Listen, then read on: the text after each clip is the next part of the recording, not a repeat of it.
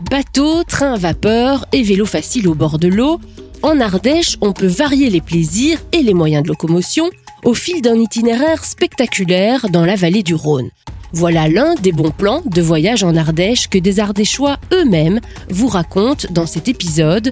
Il sera aussi question de vin, d'apéro, d'une passerelle himalayenne et d'un vieux village. Je m'appelle Sarah Viss, je suis journaliste voyage. Je vous donne mes bons plans pour vos vacances et je vous raconte des lieux étonnants. Bienvenue dans le journal de l'évasion, le podcast.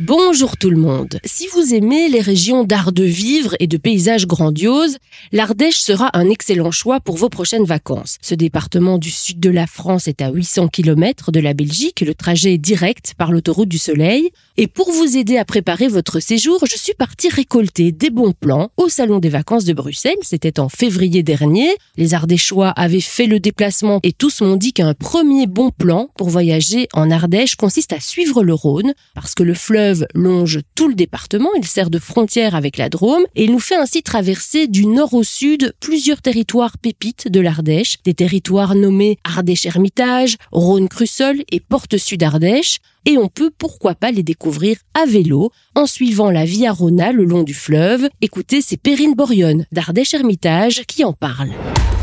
La Via Rona, donc, est une piste cyclable euh, qui va du lac Léman jusqu'à la Méditerranée. C'est environ 800 km euh, de voies cyclables et qui traverse évidemment Ardèche-Hermitage. Donc c'est une arrivée tout en douceur entre vignes et vergers. Pour les cyclistes, il y a toute une offre d'hébergement euh, super sympa. Ça peut être passer la nuit sur une péniche, aller dans des hébergements labellisés accueil vélo, donc spécialement hein, fait pour cette clientèle, ou pourquoi pas les nombreux campings qui remontent jusque dans la vallée du Doubs. Qui est sympa, c'est qu'on peut faire du vélo effectivement le long du Rhône euh, sur la Via Rona, mais il y a moyen de faire tout un itinéraire aussi euh, multi-transport. Et ça, je pense que ça va beaucoup plaire. Alors c'est tout l'avantage parce que la Via Rona, bon déjà, elle se connecte à d'autres pistes cyclables. Et dans l'idée, si vous avez 2-3 jours au moins, c'est de partir de Tournon-sur-Rhône et là d'emprunter le train de l'Ardèche, le fameux Mastrou, donc le train à vapeur, le seul et l'unique qui vous emmènera avec votre vélo jusqu'à la Mastre. Une fois à la Mastre, vous récupérez le vélo et vous allez commencer à descendre sur la Dolce Via. C'est une ancienne voie ferrée qui est aménagée pour les cyclistes aujourd'hui. Et une fois arrivé à la Voulte-sur-Rhône, vous avez la possibilité, pour varier les plaisirs, d'utiliser le bateau de la compagnie des canotiers jusqu'à Tournon. Et ce bateau, il est un petit peu spécial. C'est un bac. Euh, à quoi il ressemble? Faut imaginer un bateau quand même qui peut transporter jusqu'à 70 personnes. Donc c'est un bateau à fond plat et tout l'intérieur du bateau est en bois. Il y a même possibilité sur d'autres euh, sorties euh, d'y faire une croisière dîner par exemple ou une excursion d'une heure pour découvrir le Rhône et avoir vraiment un point de vue inédit propre à la compagnie des canotiers. En suivant le Rhône, on se plonge aussi dans le monde des grands vins. Pour les découvrir, cap un petit peu plus au sud, sur la maison des vins et du tourisme de Rhône-Crussol. C'est l'endroit où déguster trois belles appellations produites en bord de fleuve, sur le territoire de Rhône-Crussol. Ces vins AOC, donc d'appellation d'origine contrôlée, sont le Saint-Joseph, le Saint-Péret, qui se décline aussi en version pétillante lorsqu'il est élaboré selon une méthode champenoise. Et puis il y a le Cornas, le plus demandé car le plus rare. Ce vin rouge est produit sur un tout petit territoire. Cécile Wang travaille à la Maison des Vins et du Tourisme. Elle nous parle des dégustations, ateliers et moments festifs à y vivre aux côtés des Ardéchois. Donc on a une conseillère en no-tourisme qui propose euh, des ateliers dégustation ou un atelier triptyque quand vous avez du coup une possible comparaison entre les trois appellations qu'on met en l'honneur. Ou sinon vous avez euh, un atelier euh, bulle de Saint-Péret. Donc on parle vraiment spécifiquement de cette méthode-là particulière pour faire, pour faire le vin. Sinon vous avez donc focus sur Saint-Péret, focus sur Cornas, focus sur Saint-Joseph. On va découvrir les trois appellations à travers différentes facettes telles que l'histoire, la géologie, les méthodes de vinification, mais aussi en, évidemment en faisant travailler nos sens pour la dégustation. Donc ça c'est pour à la demande. Mais on a également, on, a une belle terrasse. donc on fait des, ce qu'on appelle les after work. Euh. Ça on adore. oui, ça j'imagine. Nous aussi, on va pas se mentir.